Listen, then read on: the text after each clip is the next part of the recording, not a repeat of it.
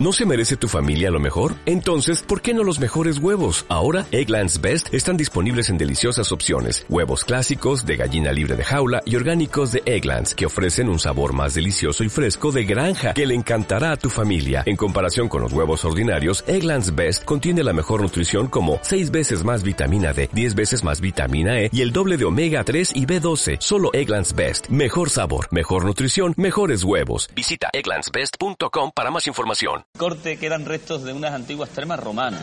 Pues sí. ¿En ese tiempo fue una importante ciudad? Francisco? Bueno, propiamente no, era, no fue una ciudad romana el emplazamiento actual de Corte. Lo que pasa es que hay una cantidad de restos arqueológicos que demuestran que estuvo habitada y que el, los romanos, que tan propensos eran a la buena vida, se construían grandes pilas y de las que tenemos allí vestigios de una en el llano del tablón, la cual se conservan todavía las termas romanas, aunque están enterradas, hay una cantidad de vestigios de basas de columnas, eh, hay cerámica de las tégulas, es decir, que hay muchos restos. Que hay bastantes restos sí. arqueológicos más, además sí, de esto. Sí, mucho más. ¿Y la construcción del castillo que hablábamos al comienzo, a quién se debe? Bueno, en concreto, bueno, es de época romana, no sé, de época árabe, Árabe.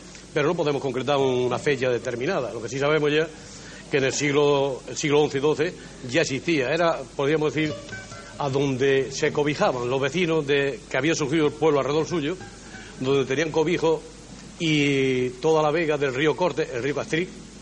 Entonces, en un momento de peligro, de correría o cosas, se cobijaban alrededor del castillo. Este, pues, ha sufrido muchas vicisitudes, una época, una vez en poder de los cristianos, otra vez en poder de los árabes. De ahí viene la palabra corte, Muy bien. ¿Y frontera. este, y este hombre que hablamos también de él, Enrique Enríquez, Bueno, Enrique Enrique, que era... ¿cómo compra el pueblo? ¿Lo compró? Sí, sí, fue comprado. Bueno, Enrique Enrique era tío de Fernando el Católico y este señor le compra a dos moros que los reyes católicos le habían dado. Se lo compra a dos moros hermanos, Ali y, y Mohamed Abdulí. Se lo compra en Baza el día 7 de octubre del año 1490 ante el notario de la ciudad de Baza llamado don, don Pedro mm, García de la, de la, de la Hueste. Se lo sabe todo Francisco. Francisco, ¿y en qué momento cede el, el pueblo este hombre y, y por qué lo cede? Bueno, un sucesor suyo, que era don Enrique Enrique de Guzmán, el año 1585, en el reinado de Felipe II. Entonces, pues, ya empiezan inquietudes de tipo social y, y, eh, este señor lo cede a estos, eh, no la propiedad entera, al concejo y a los vecinos, y se guarda los diezmos. Es decir, de las linazas, de las frutas, de, las- semillas, etcétera, tienen que dar la décima parte, ¿eh? aunque él sigue conservando el molino, la vega, las tierras de campo cámara, es decir, se guarda cierta cosa.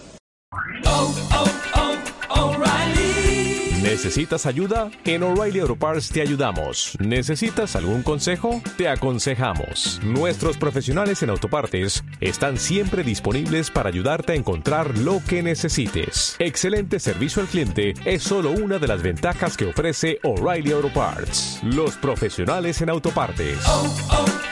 O'Reilly